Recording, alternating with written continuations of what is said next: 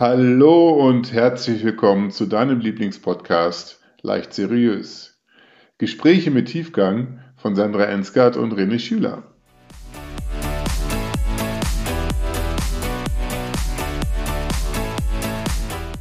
Hallo und herzlich willkommen zu einer weiteren Folge zu unserem Podcast Leicht Seriös. Wir sitzen hier wieder ganz schnuckelig zusammen, die Sonne scheint rein, der Frühling kommt so langsam. Guten Morgen, Sandra. Guten Morgen und so genau so habe ich es gern. ich möge es so bleiben. Möge es und besser werden. Möge es so bleiben. Ja, das ist ja das richtige Wetter, die richtige Rahmenbedingung hier, um, um das Thema, über das Thema Fehler zu sprechen.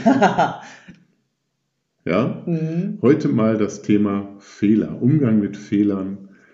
Darf ich mir Fehler, darf ich Fehler zugeben? Was mache ich denn überhaupt? Was lerne ich da vielleicht daraus?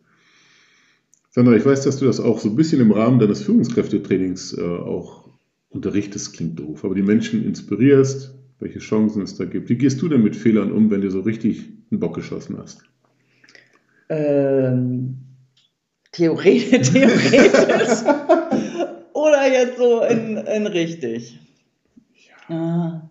Ah. Ja, also Hand aufs Herz. Komm. Ja, genau. Die, die, Mischung ist es doch am Ende bestimmt. Ja, weil genau dafür stehe ich ja. Ich meine, das eine ist das, was ich halt auch lehre oder wie du sagst, Inspiration gebe, auch Ideen, wie man damit umgeht und was halt auch klug wäre, sagen wir es mal so. Mhm. Ähm, heißt ja aber nicht, dass ich damit immer so ideal umgehe, weil auch ich bin da ja nicht äh, fertig äh, im Prozess. Auch ich weiß, wie es richtig geht in der Theorie, äh, merke aber, ähm, dass, dass mir das selber auch schwer fällt. Also wenn ich einen Bock geschossen habe, meine, meine, meine ersten Gedanken sind, scheiße, Sandra, was hast du denn da für eine Scheiße gemacht?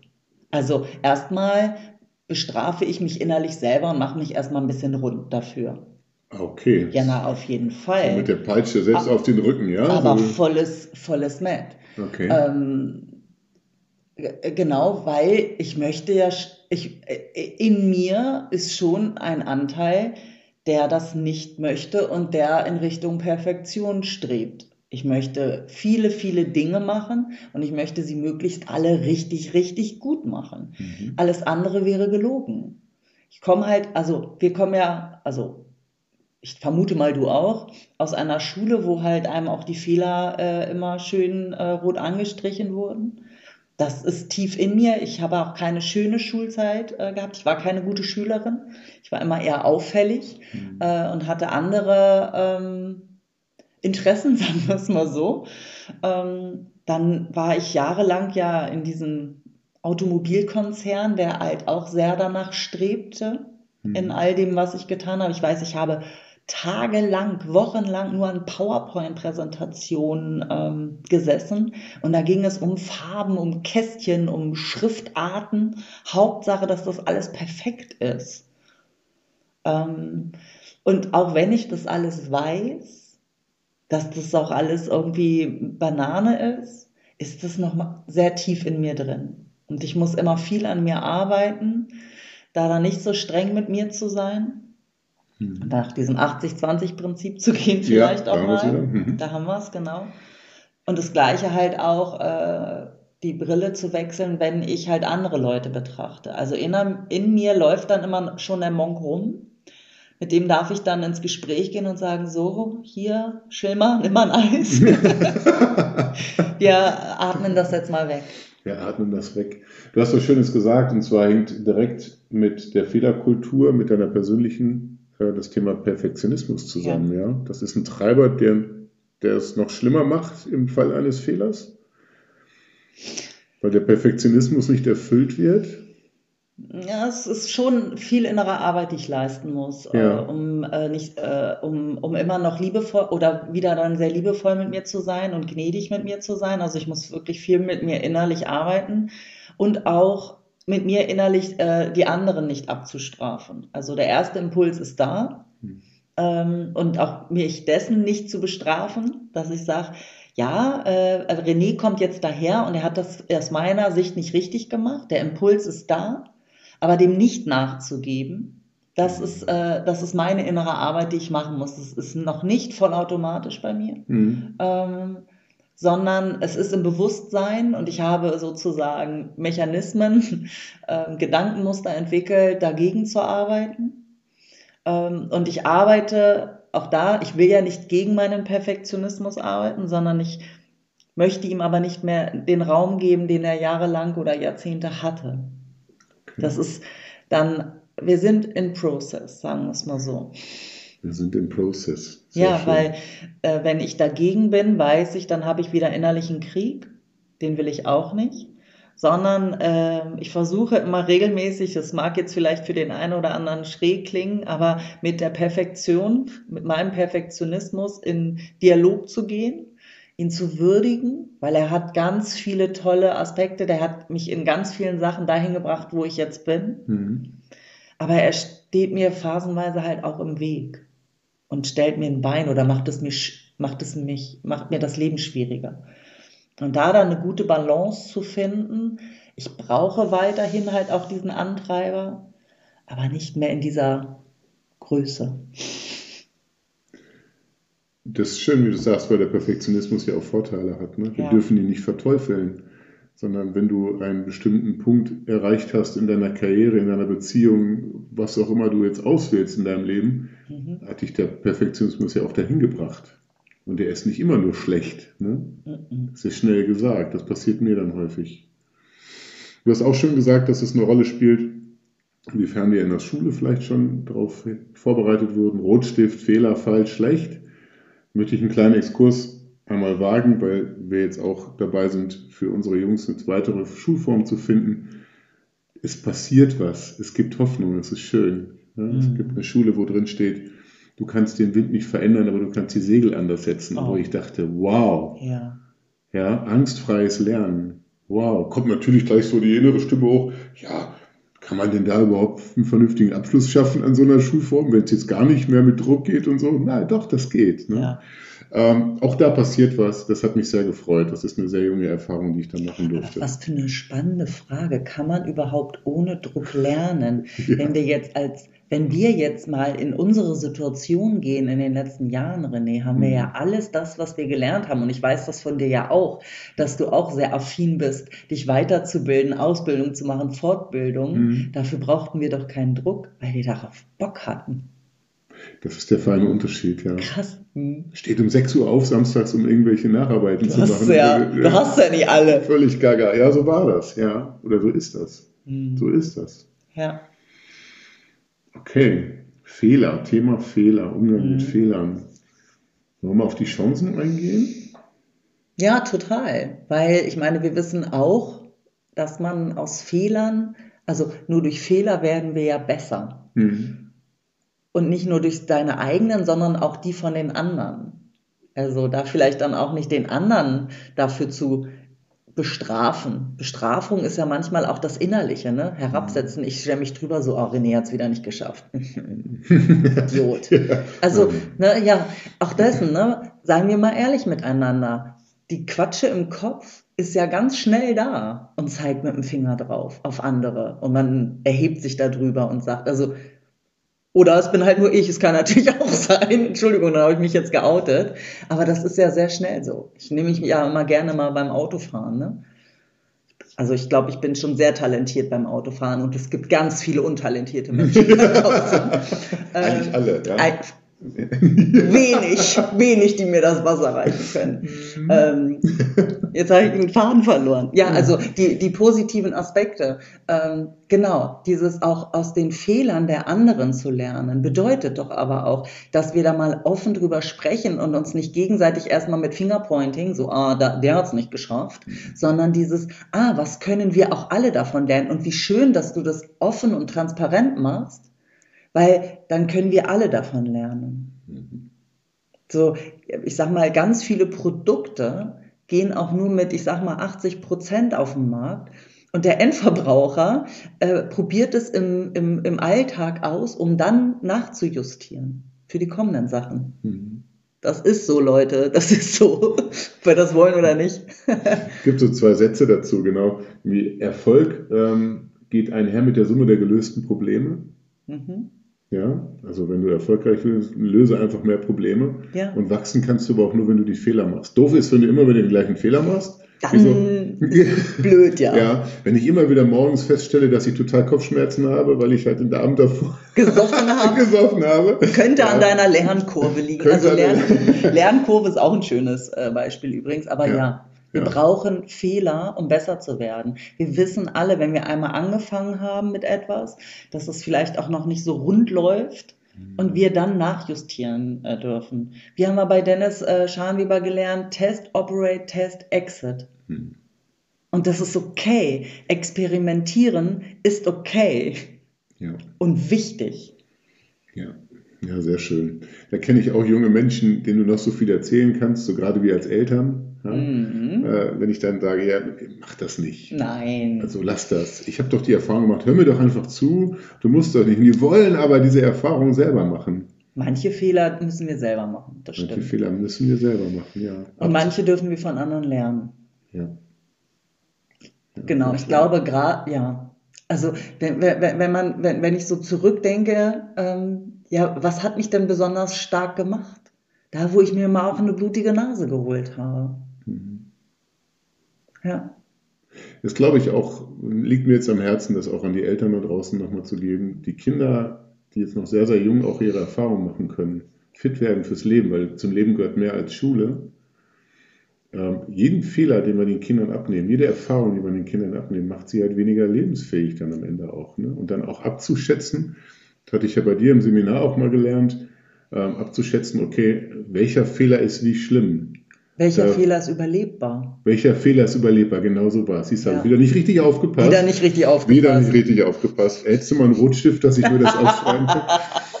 ähm, aber dass, dass gerade in den jungen Jahren diese Erfahrung so wichtig ist. Und das, das ähm, ja, ich mache mir da häufig, es klappt auch nicht immer, klar, aber ich mache mir häufig Gedanken, okay, was kann jetzt Schlimmes passieren? Was kann jetzt Schlimmes passieren, wenn das Kind sagt, ich will jetzt mit dem Bus in die Stadt fahren, ganz alleine? Was kann denn Schlimmes passieren? Lass es fahren. Lass es sich verfahren. Menschen ansprechen und dann trotzdem wieder nach Hause kommen, so ungefähr. Ne? Solche Dinge. Was kann passieren, wenn es ganz alleine ohne Hilfe einen Kuchen backen will? Was kann passieren an solche Dinge? Ne? Also das finde ich, finde ich so wertvoll, weil genau da das Gehirn noch so viel aufsaugt und so viel es einfach genießt und liebt, auch Erfahrungen zu machen. Da kann ich, da muss ich jetzt eine, sehr, eine Hau fast schon lustige Geschichte erzählen Hau aus raus. meiner, aus meinem, aus meinem Kindsein. Ah, Was heißt, da war ich, ich weiß es nicht mehr genau. Sagen wir mal zwölf. Hm. Meine Schwester war sieben Jahre älter, also 19. Und ich hatte damals, ich hatte schon immer lange Haare. So, und meine Hauswirtschaftslehrerin hat immer gesagt, wenn ihr in der Küche arbeitet, macht euch einen Zopf. Sagt halt eine Lehrerin, ne? muss man sich nicht dran halten. Und dann hat Sandra zu Hause Kuchen gebacken. Ich habe schon immer gerne Kuchen gebacken.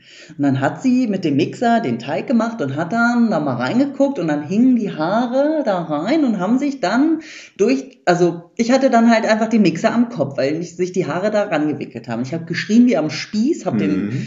Ne? Und meine Schwester kam und hat dann irgendwie versucht, diese Dinge, und das tat echt weh, weil so schnell hast du die Mix, also so schnell kannst du gar nicht gucken. Mhm. Ja, dann hatte Sandra immer ein Haargummi. Immer dabei. ein Haargummi, immer ein Haargummi. Ne, der schöne Teig ne, noch dazu.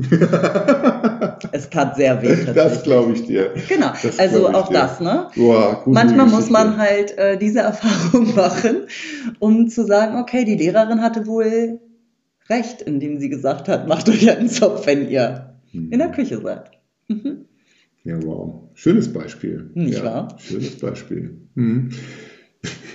Wie, was würdest du denn jetzt zusammenfassend sagen, jetzt auch mit deiner, mit deiner Erfahrung? Wir haben ja gesagt, jetzt viel über das Thema Fehler gesprochen, Fehlerkultur, Chancen von Fehlern. Mhm.